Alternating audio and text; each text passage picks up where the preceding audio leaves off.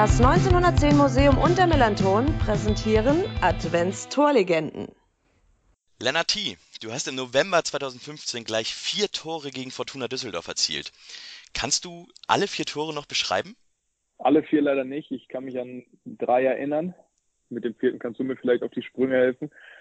Das erste, weiß ich, das war nach einer Standardsituation.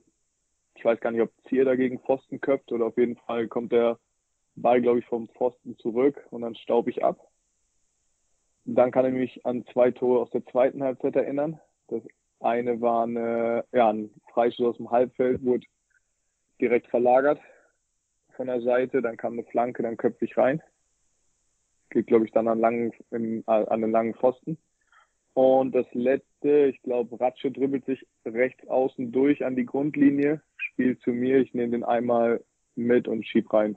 Das Absolut. waren die drei. Ich glaube, das müsste auch stimmen. Genau, das ist auch genau richtig. Das 1 zu 0 ist eine Flanke von Daniel Buballa gewesen. Dann nimmst du den Ball an mit dem Schienbein. Äh, ich muss dir, äh, kleine Manöverkritik, ich muss dir sagen, der, ja, mit dem Schienbein, der verspringt dir ganz schön. Aber du ja. kommst dann gerade oh. noch schnell genug ran und legst ihn ins lange Eck vorbei. Und zwischendurch, nach dem 2-0, nach gut einer halben Stunde, läufst du alleine nochmal auf Rensing zu, auf den Torwart da musst du eigentlich fast das 3-0 machen, aber da muss man auch sagen, da hat Michael Rensing auch richtig stark gehalten. Oh, ja, schade, aber das habe ich schon verdrängt. Ja. Das ist nicht mehr. vier, vier Tore reichen auch und es war dann, ja, mit allem, was du so hast, zweimal mit rechts, einmal einen traumhaften Kopfball schön ins lange Eck gelegt, genau. Und dann einmal das vierte, ja. das vierte war dann tatsächlich auch, also aus ästhetischer Sicht das Schönste, weil Marc Schatkowski da wirklich auch, auch rechts seinen Gegenspieler tunnelt. Der legt ihn mit dem Außenriss rein, du nimmst den Ball an und mit der Ballannahme gehst du an Rensing vorbei und dann legst du ihn auch mit dem linken Fuß, legst du ihn ins leere Tor. Ah, genau, war doch links, ja. Genau. Du hast dir nach dem Spiel einen der Spielbälle gesichert. Hast du den noch? Ja, den habe ich noch. Da haben wir noch, ähm, ich weiß nicht, ob alle Unterschriften drauf sind, habe den aber in der Kabine noch rumgegeben. Jeder konnte sich verewigen und den habe ich natürlich noch. Ja, noch nicht so häufig passiert. Also noch gar nicht vier Tore. Ja. Wie, äh, das eine Mal. wie oft wirst du darauf noch angesprochen?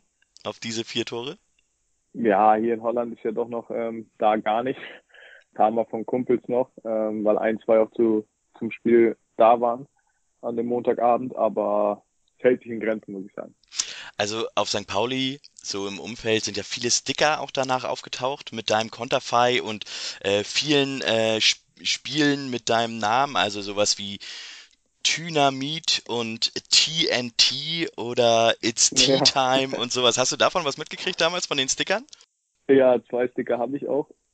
Ja, habe ich schon überlegt, über irgendwo drauf zu kleben, aber wäre zu schade, wenn die dann äh, oder dann irgendwann weggeschmissen werden. Habe ich natürlich mitbekommen. Ich glaube, seit dem Spiel ging es auch los, dass mit meinem Namen viel gemacht wurde, weil der letztendlich, wenn man ja Tee nimmt, auch überall oder viel einbauen, sich viel einbauen lässt. Aber zwei Sticker habe ich und ja, mitbekommen natürlich alles. Sehr schön. Schauen wir mal ein bisschen auf deine Karriere. Du hast eine durchaus bewegte Transferhistorie, würde ich mal sagen. Du bist aus der Jugend von Werder Bremen gekommen, ähm, hast dann bei Werder auch deine ersten Kurzeinsätze auch schon in der ersten Liga ähm, gehabt und bist dann 2012 zum FC St. Pauli gewechselt. Da bist du vier Jahre ja. geblieben. Wie hast du diese Zeit bei St. Pauli erlebt? Ja, war eine sehr unglaublich schöne Zeit. Ich glaube auch gerade im letzten Jahr, muss ich sagen, hatten wir eine kleine Gruppe von fünf Leuten, waren wir echt ein kleines, äh, eine kleine Gruppe, die wirklich alles zusammen gemacht hat. Ähm, aber auch die Jahre davor, die haben äh, mit Gonta, Boll, Bruns, weiß ich noch, wer da alles noch, Ebbers, alle noch gespielt, ähm, haben wir natürlich gut rangenommen und rangeführt am Profifußball. Und dann in Hamburg ähm, in jungen Jahren viel mitgemacht, sportlich zwei gute, zwei weniger gute Jahre gehabt. Aber alles in allem, ja, schaue ich immer wieder gern und glücklich auf die Zeit zurück. Bist dann wieder zurück zu Werder Bremen gewechselt, dann nach einem halben Jahr kurzzeitig leihweise wieder zum FC St. Pauli gewechselt und dann, ich würde das mal bezeichnen, bist du als auf eine wahre Odyssee gegangen. Erst warst du leihweise in, in den Niederlanden, in Venlo, dann ein Jahr ja. später bist du in die Türkei gewechselt zu Erzurumspor. Dann, ja. nach nur einem halben Jahr, bist du wieder in die Niederlande zu, ähm, zu Zwolle gegangen und schließlich bist du jetzt 2020 im Sommer zu Sparta Rotterdam gegangen. Was hast du da gelernt bei deinen verschiedenen Stationen? Hat es irgendwo, wo hat es funktioniert, wo hat es nicht so gut funktioniert? Was, was waren das für Erlebnisse? Damals war ich ja ablösefrei und als dann Werder Bremen wieder ankam in dem Verein, in dem ich ähm, ja meine Jugend durchlebt habe, wollte ich für mich auf jeden Fall die Chance wahrnehmen, mich auch in der ersten Liga zu beweisen. Hat dann letztendlich leider nicht so geklappt. Ähm, bin dann ja das halbe Jahr erstmal wieder zurück, was dann auch nicht so erfolgreich war. Da hat Aziz ja seine, seinen unglaublichen Lauf gehabt. Hm. Und dann habe ich mich eigentlich, was ich schon eher mal im Kopf hatte, auch bewusst fürs Ausland entschieden. Damit Venlo mit der Laie einfach mal rauszukommen. Andere, ist jetzt noch nicht groß eine andere Kultur hier, aber ja, einfach mal anderen Fußball kennenzulernen, ähm, hier in der ersten Liga zu spielen. Und da war die Laie ja in Venlo nach einem Jahr vorbei.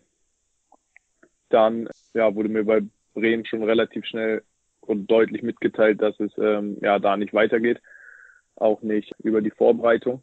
Dann habe ich mich letztendlich für die Türkei entschieden. Das war auch echt ein Erlebnis und bin da ja letztendlich nach einem halben Jahr weg, weil es dann sportlich auch nicht so top lief, obwohl wir da auch von den Leuten von der Mannschaft eigentlich eine super Mannschaft haben. Also bin da mit zwei, drei immer noch sehr gut im Kontakt. Und ja, seitdem bin ich hier in, in Holland unterwegs. Das ist ja tatsächlich auffällig, dass du viel in der niederländischen Liga unterwegs bist. Das ist dein dritter Club jetzt in Rotterdam.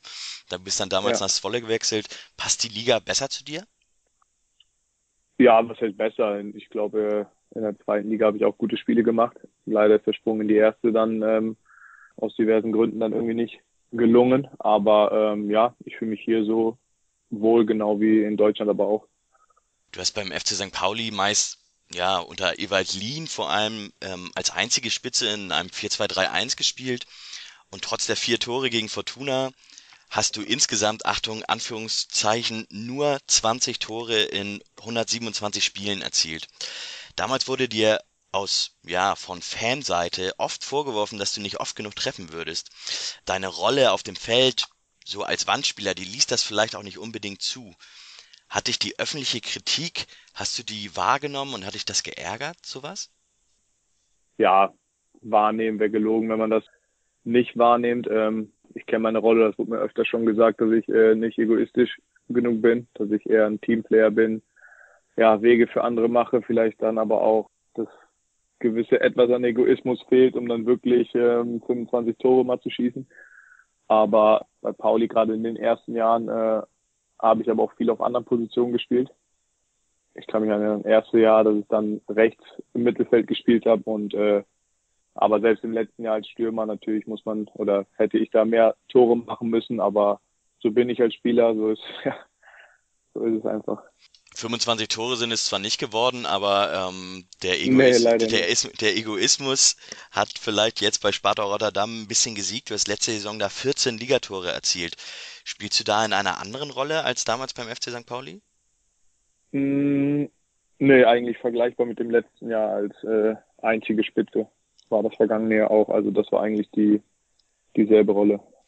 Und wie kommt's? Hast du, hast du dich da in, in Sachen Abschlussstärke verbessert oder suchst du jetzt häufiger selber den Zug zum Tor? Wie entwickelt man sowas? Oder ist es tatsächlich einfach nur mal so, dass, dass sich das mal durchgesetzt hat, dass du vielleicht auch ein bisschen Glück hattest?